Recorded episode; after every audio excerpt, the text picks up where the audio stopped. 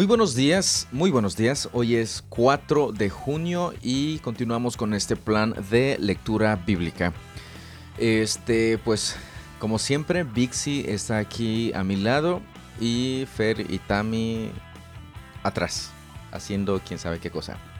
Y vamos a, iniciar la, la lectura del día de hoy, pero necesitamos saber qué es lo que vamos a leer. Exactamente. Hoy vamos a leer Deuteronomio 8, Salmo 91, Isaías 36 y Apocalipsis 6. Perfecto, esa es la lectura que nos corresponde. También este, les recordamos estas recomendaciones para ir un poquitito más allá de una simple lectura. Orar, observar, preguntar, anotar, investigar y aplicar. Perfecto, muchas gracias Virginia por, por, tu apoyo. Pues creo que estamos listos, ¿verdad? ¿Tú estás lista ya? ¿Segura que estás listísima? Listísima. Perfecto.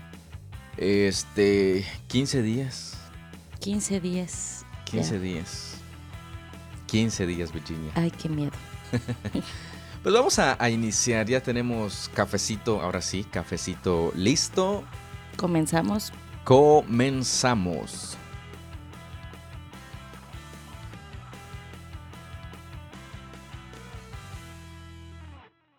Deuteronomio 8.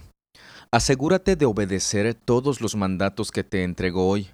Entonces vivirás y te multiplicarás, y entrarás en la tierra que el Señor juró dar a tus antepasados y la poseerás. Recuerda cómo el Señor tu Dios te guió por el desierto durante cuarenta años, donde te humilló y te puso a prueba para revelar tu carácter y averiguar si en verdad obedecerías sus mandatos.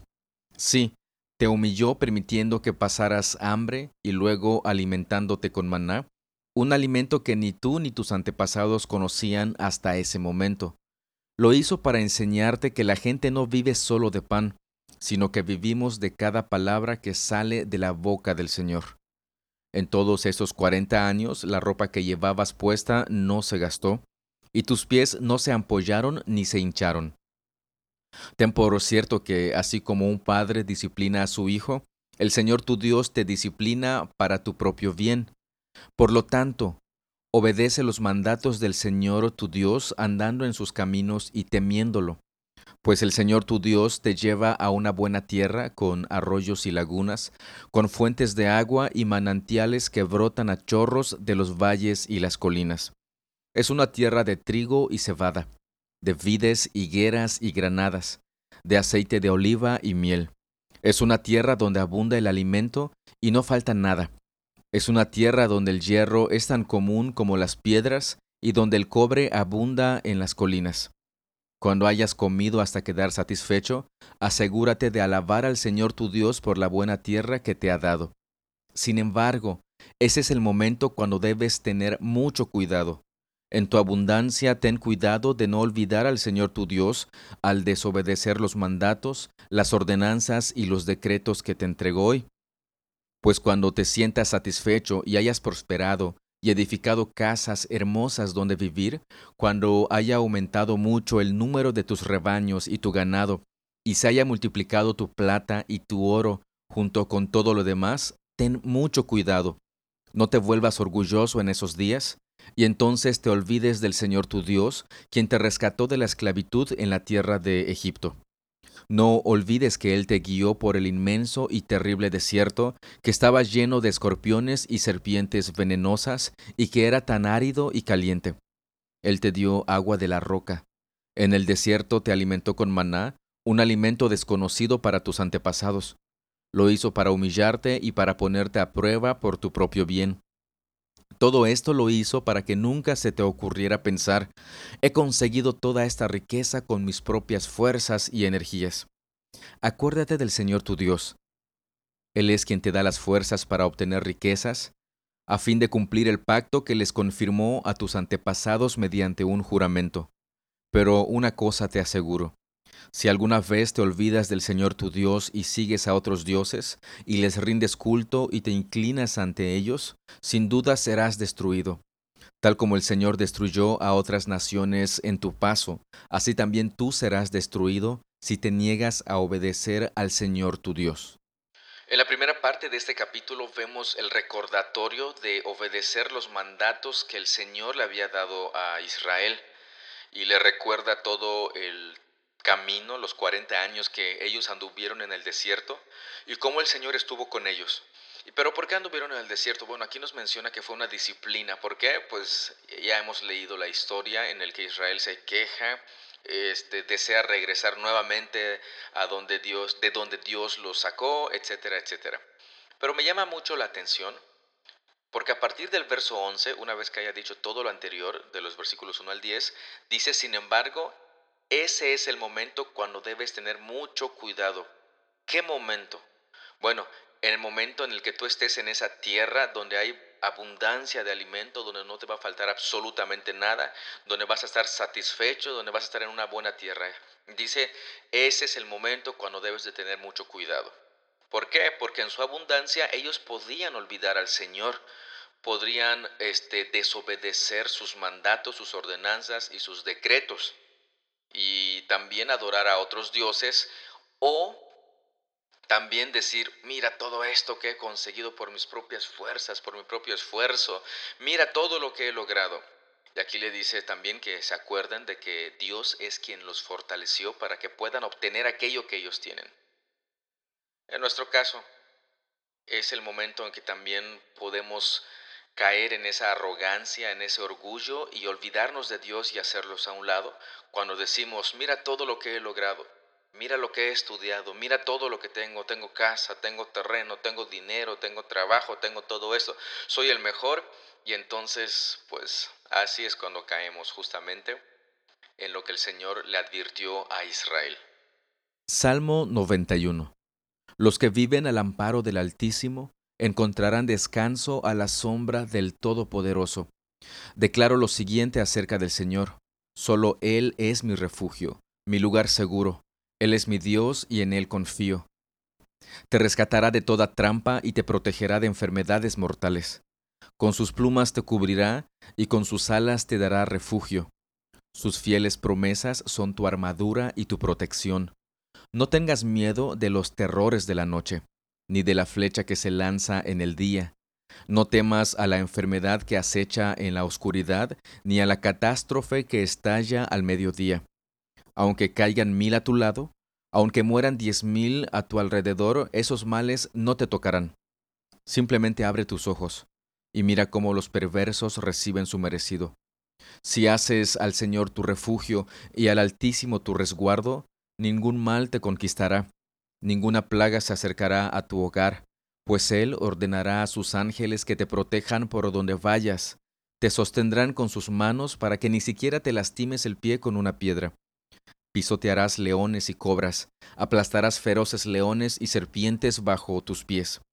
El Señor dice, rescataré a los que me aman, protegeré a los que confían en mi nombre. Cuando me llamen, yo les responderé, estaré con ellos en medio de las dificultades, los rescataré y los honraré, los recompensaré con una larga vida y les daré mi salvación.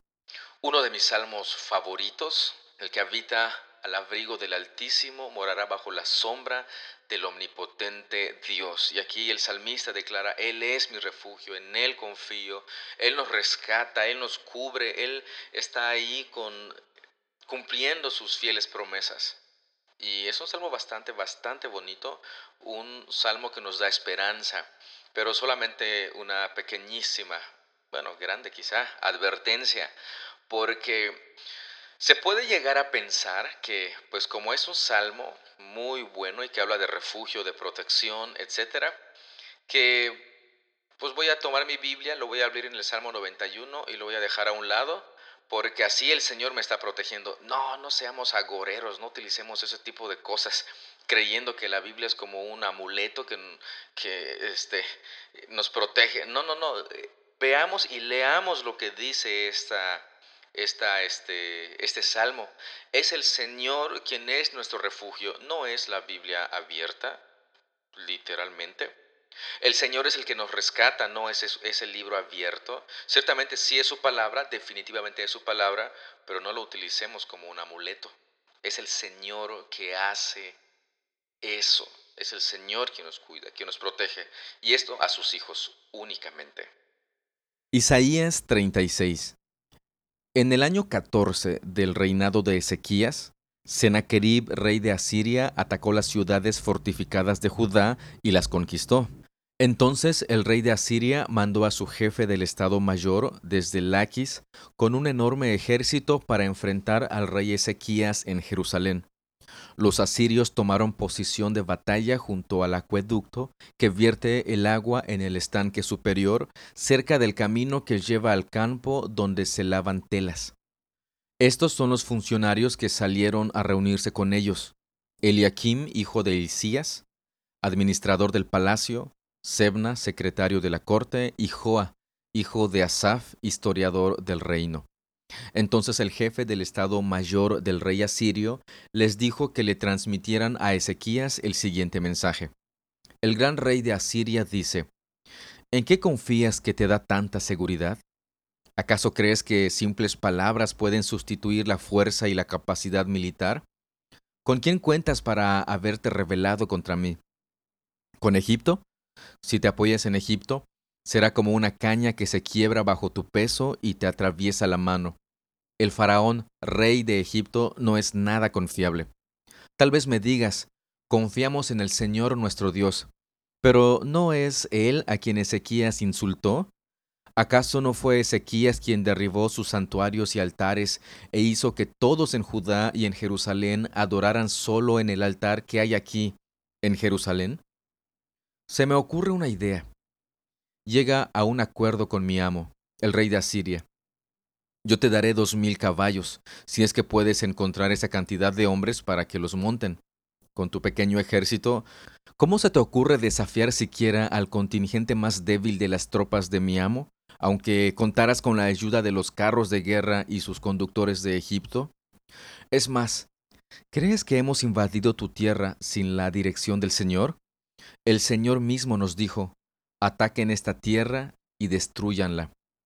Entonces tanto Eliakim como Sebna y Joa le dijeron al jefe del Estado Mayor asirio, Por favor, háblanos en arameo porque lo entendemos bien, no hables en hebreo, porque oirá la gente que está sobre la muralla. Pero el jefe del Estado Mayor de Sennacherib respondió, ¿Ustedes creen que mi amo les envió este mensaje solo a ustedes y a su amo? Él quiere que todos los habitantes lo oigan porque cuando sitiemos a esta ciudad, ellos sufrirán junto con ustedes. Tendrán hambre y tanta sed que comerán su propio excremento y beberán su propia orina.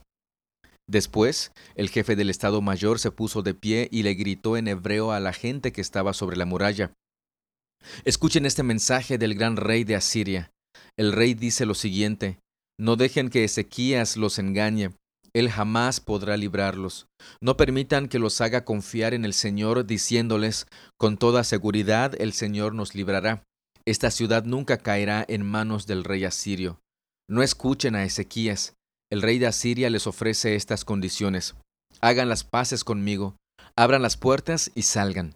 Entonces cada uno de ustedes podrá seguir comiendo de su propia vid y de su propia higuera, y bebiendo de su propio pozo me encargaré de llevarlos a otra tierra como esta, una tierra de grano y vino nuevo, de pan y viñedos.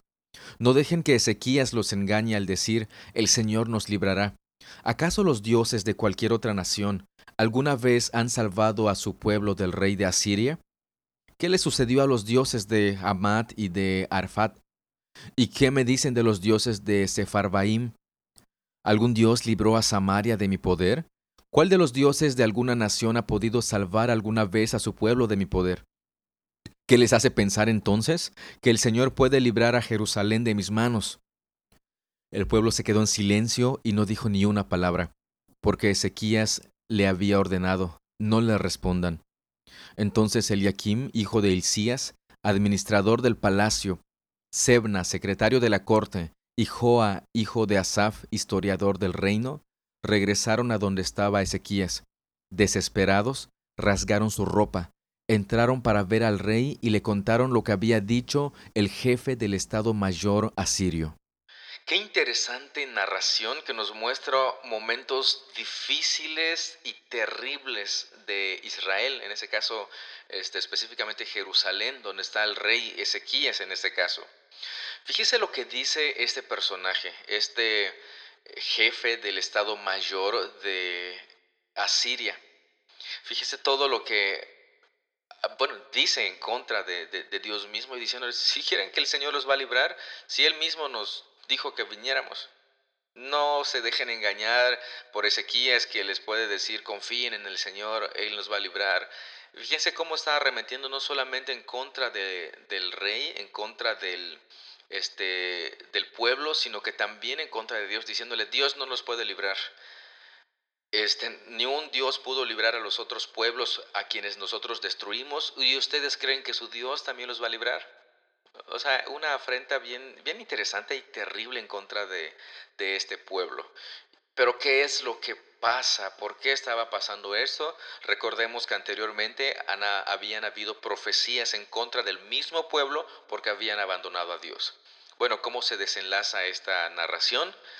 Mañana, mañana continuamos con la lectura. Si usted muere de ansias, léalo hoy mismo. Es el siguiente capítulo. Apocalipsis 6 Mientras miraba, el cordero rompió el primero de los siete sellos que había en el rollo.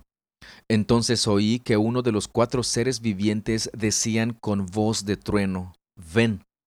Levanté la vista y vi que había un caballo blanco, y su jinete llevaba un arco, y se le colocó una corona sobre la cabeza. Salió cabalgando para ganar muchas batallas y obtener la victoria. Cuando el cordero rompió el segundo sello, Oí que el segundo ser viviente decía, ven. Entonces apareció otro caballo, de color rojo. Al jinete se le dio una gran espada y la autoridad para quitar la paz de la tierra, y hubo guerra y masacre por todas partes. Cuando el cordero rompió el tercer sello, oí que el tercer ser viviente decía, ven. Levanté la vista y vi un caballo negro, y el jinete llevaba una balanza en la mano y oí que una voz que salió de entre los cuatro seres vivientes decía, un pan de trigo o tres panes de cebada costarán el salario de un día, y no desperdicies el aceite de oliva y el vino. Cuando el cordero rompió el cuarto sello, oí que el cuarto ser viviente decía, ven. Levanté la vista y vi un caballo de color verde pálido. El jinete se llamaba muerte, y su compañero era la tumba a estos dos se le dio la autoridad sobre una cuarta parte de la tierra, para matar con espada, con hambre y con enfermedad y con animales salvajes. Cuando el Cordero rompió el quinto sello, vi debajo del altar las almas de todos los que habían muerto como mártires por causa de la palabra de Dios y por haber sido fieles en su testimonio. Ellos clamaban al Señor y decían, Oh Señor soberano, santo y verdadero, ¿Cuánto tiempo hasta que juzgues a la gente de este mundo y tomes venganza de nuestra sangre por lo que nos han hecho?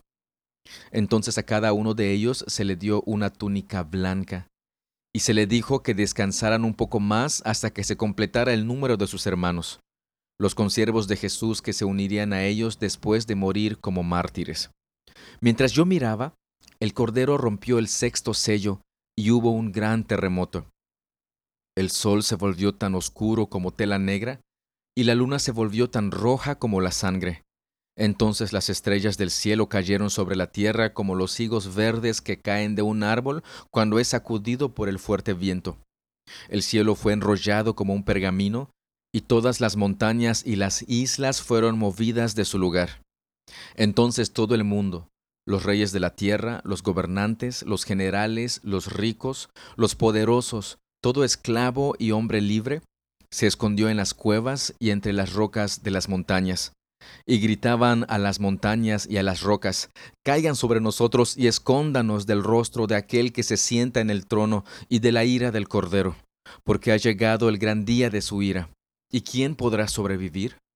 Recordemos que en este libro profético Es importante que tengamos mucho cuidado al estar eh, este, interpretando, a querer interpretar estos textos. Necesitamos saber, pues precisamente que es un libro profético y que utiliza muchísimas imágenes, utiliza muchísimos símbolos. Y de acuerdo a esos símbolos es ver una interpretación. Incluso van a haber situaciones en las cuales no tengamos tan claro y quizá nunca sepamos claramente a qué se está refiriendo, o, quizás sí, pero cuando ya esté sucediendo este, ese momento. Ahora, vemos que nos encontramos ante este, los sellos, se rompen los sellos. Y hay personas quienes ven eso como que, uy, qué miedo, los sellos. Pero fíjese, en el primer, este, primero, segundo y tercer, tercer y cuarto sello son este, caballos con su respectivo jinete. El primero dice que es alguien que salió con eh, un caballo blanco, llevaba un arco, se le colocó una corona sobre la cabeza, salió cabalgando para ganar muchas batallas y obtener la victoria. Hay quienes le atribuyen esto a nuestro Señor Jesús. Y el segundo sello habla de un caballo rojo. Se le dio espada y autoridad para quitar la paz de la tierra, o sea, guerras y masacres por todas partes. Si interpretamos esto como algo que va a pasar en el futuro, este, pues podemos estar esperando guerras y masacres, pero seamos sinceros. Las guerras y masacres han ocurrido desde hace muchos, muchos años, siglos atrás, milenios atrás. Entonces, ¿se estará refiriendo a algo que va a pasar en el futuro o nos está describiendo la era después de la venida de nuestro Señor Jesucristo, la primera venida? En el tercer sello vemos que nos habla precisamente de otro caballo con una balanza en mano. Y decía, un pan de trigo o tres panes de cebada costarán el salario de un día. Nos está hablando de este, pues prácticamente esta eh, escasez de comida, esos precios elevados para obtener lo más básico para alimentarse. Seamos sinceros, eso va a pasar o está pasando y ha pasado años, siglos, milenios atrás. Ha estado pasando.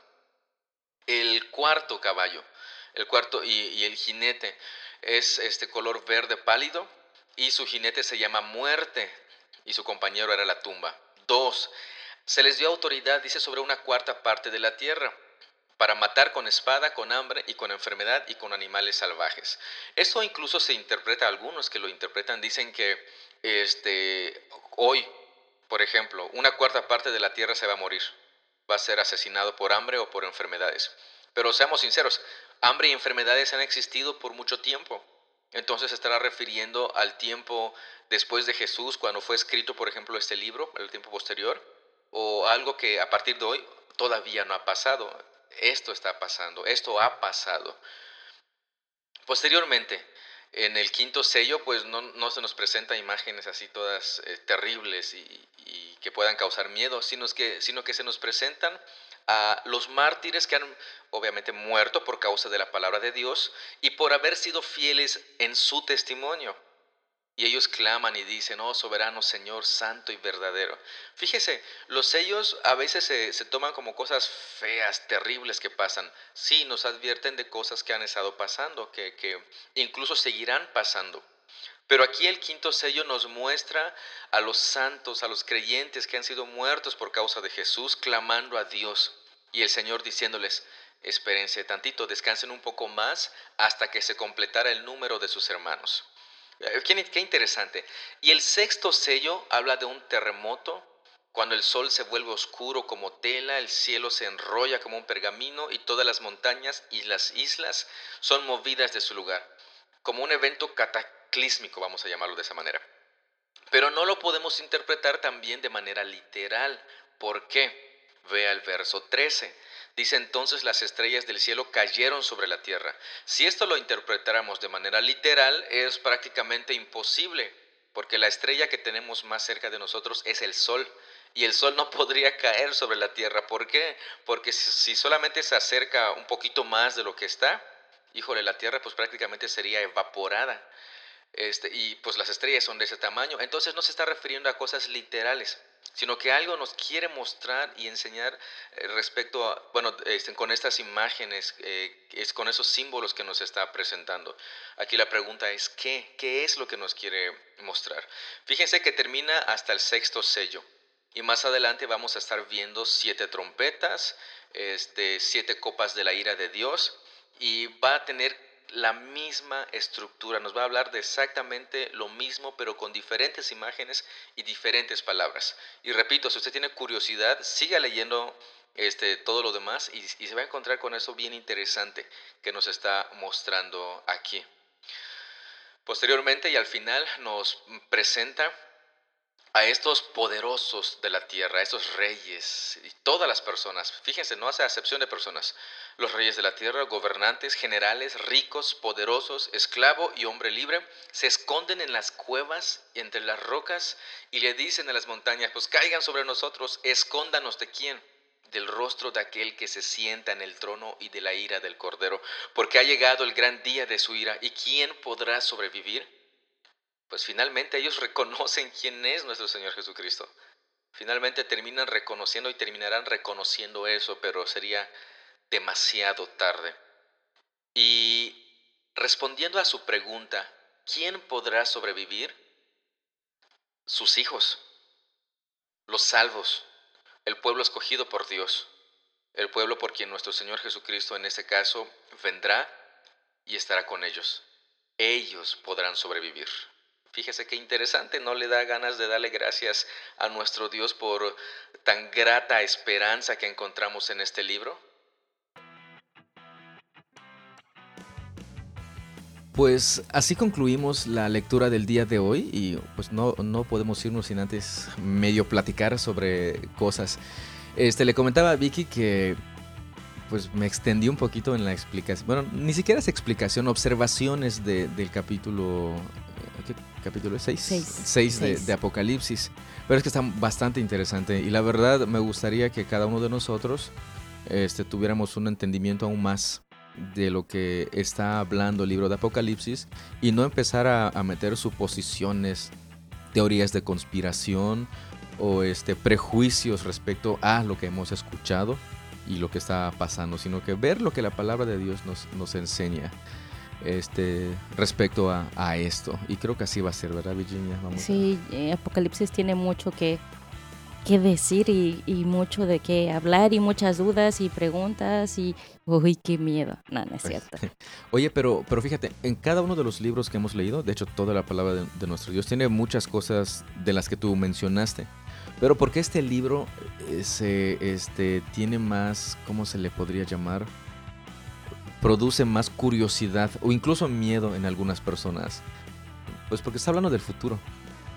Exactamente. Bueno, ¿estará hablando del futuro? Esa es otra mm, pregunta. Eh, sí, bueno, a mi modo de ver, a mi modo de, interpretar esto, y de acuerdo pues a, lo que he estudiado y, leído, este, no necesariamente van a pasar todas estas cosas, sino que han estado pasando, están pasando y seguirán pasando.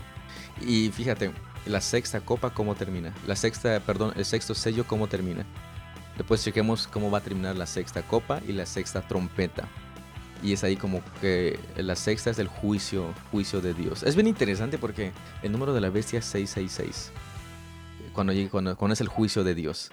Ah, es, es ya, ya, me emocioné. Voy a tener que leer otra vez este, esto.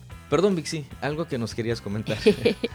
no, de que em, eh, cuando empezamos a leer el, capítulo 6 empiezas, ¿no? Bueno, yo empecé a ver y que el caballo rojo y el caballo verde y el azul y empecé así como que, ¿qué va a pasar, no? O sea, ¿qué está pasando? Pero ya casi al final, cuando dice que, que, se, que se rompe el, el último sello, habla acerca de aquellos que estaban, aquellos mártires que estaban durmiendo, ¿no? Y, y, como les dice, esperen un poco más. Eso trae mucha esperanza, ¿no? Porque dice, esperen un poco más por aquellos que de sus hermanos que aún faltan. Y, además, y además, este, nos menciona también que el Señor sí escucha las oraciones de sus siervos. Bueno, estos pues están, este, ya, ya, están, muertos, pero están ahí eh, eh, delante del trono de Dios esperando el momento en el que sea completa su salvación. ¿A qué me refiero con esto? Con que ya sean, que ya tengan un cuerpo glorificado. Exacto. Y entonces ya su salvación sea ya completa, así como el Señor lo, lo, ha prometido. Pero el Señor escucha. Cuando habla de incienso, se refiere a oraciones. En el capítulo anterior creo que lo, lo mencionaba, que son las oraciones de los santos. Lo explica también allá en el capítulo 5. Y, vemos que el Señor sí escucha las oraciones de su pueblo. Ahora sí, no esperemos que responda tal y como nosotros lo estamos pidiendo, porque seguramente no es su voluntad o no es lo mejor para nosotros. Y este, no sé, pero les mencionaba ayer y antier que 4, 5 y 6 son de mis capítulos favoritos porque nos muestra precisamente a Dios reinando en su trono y todo el universo, todo el universo este adorándole a él sobre todas las circunstancias, sobre sobre todo y en todo. Bueno, ya seguiremos viendo la este los siguientes capítulos, los famosos sellos, este los 144 mil sellados. Aquí, ¿quiénes son esos personajes? Bueno, lo vamos a ver el día de mañana cuando lo estemos leyendo. ¿Algo más, Vixi, que nos quieras comentar? No, bastante, bastante interesante todos los comentarios que hacías anteriormente y como dices, ¿no? Eh, los capítulos anteriores no lo había visto de esa manera, pero definitivamente habla de, de ya el, reinado de, nuestro Señor Jesucristo como tal y, pues eso te trae mucho ánimo de seguir adelante, mucha esperanza, mucha, no sé, ay, a base esta emoción y es que eso debería de, causarnos. Este, tristemente, pues no a, no, a muchos les emociona, ¿no? Que, se este, esté esperando la, venida de nuestro Señor. No, no a muchos les emociona, como que les da miedo. Lo que comentábamos al principio de, de, este, de este libro. Pero ¿por qué? Y yo mencionaba que seguramente pues porque o no son salvos o no están seguros de su salvación. Es lo único que te podría causar miedo. Pero es esperanza, imagínate, imagínate. Sí, Imagínate. Bueno, como, dice la canción esa de Imagina, solo puedo imaginarme. Este, cuando estemos ahí delante del Señor, ¿qué es lo que haremos? Quizá como Juan, caer de rodillas delante de Él, mientras no sé, ya, ya, ya ni, ni, la imaginación me alcanza para pensar en cómo estaríamos en, delante del Señor. Bastante interesante. No sé a ustedes, pero pues a mí me emociona bastante este, este libro. Y este me da bastante consuelo, bastante esperanza. Es, uno de mis libros favoritos después de que lo estudiamos bastante bien. El libro del Apocalipsis. Esperanza, esperanza, esperanza. Este, concluimos, ¿verdad? Sí, creo que sí, porque si no se nos acaba el rollo. sí, exactamente, se va a acabar la cinta de, de esto. Pues de esta manera nos despedimos. Si usted tiene algún comentario, alguna pregunta, puede hacérnoslo llegar y de verdad con gusto platicamos este, sobre este, estos temas, esta, esta lectura. Pues nos despedimos. Muchas, muchas gracias por su tiempo. Muchas gracias por su atención. Dios los bendiga. Nos estamos escuchando el día de mañana. Cuídese un montón. Hasta mañana. Hasta luego.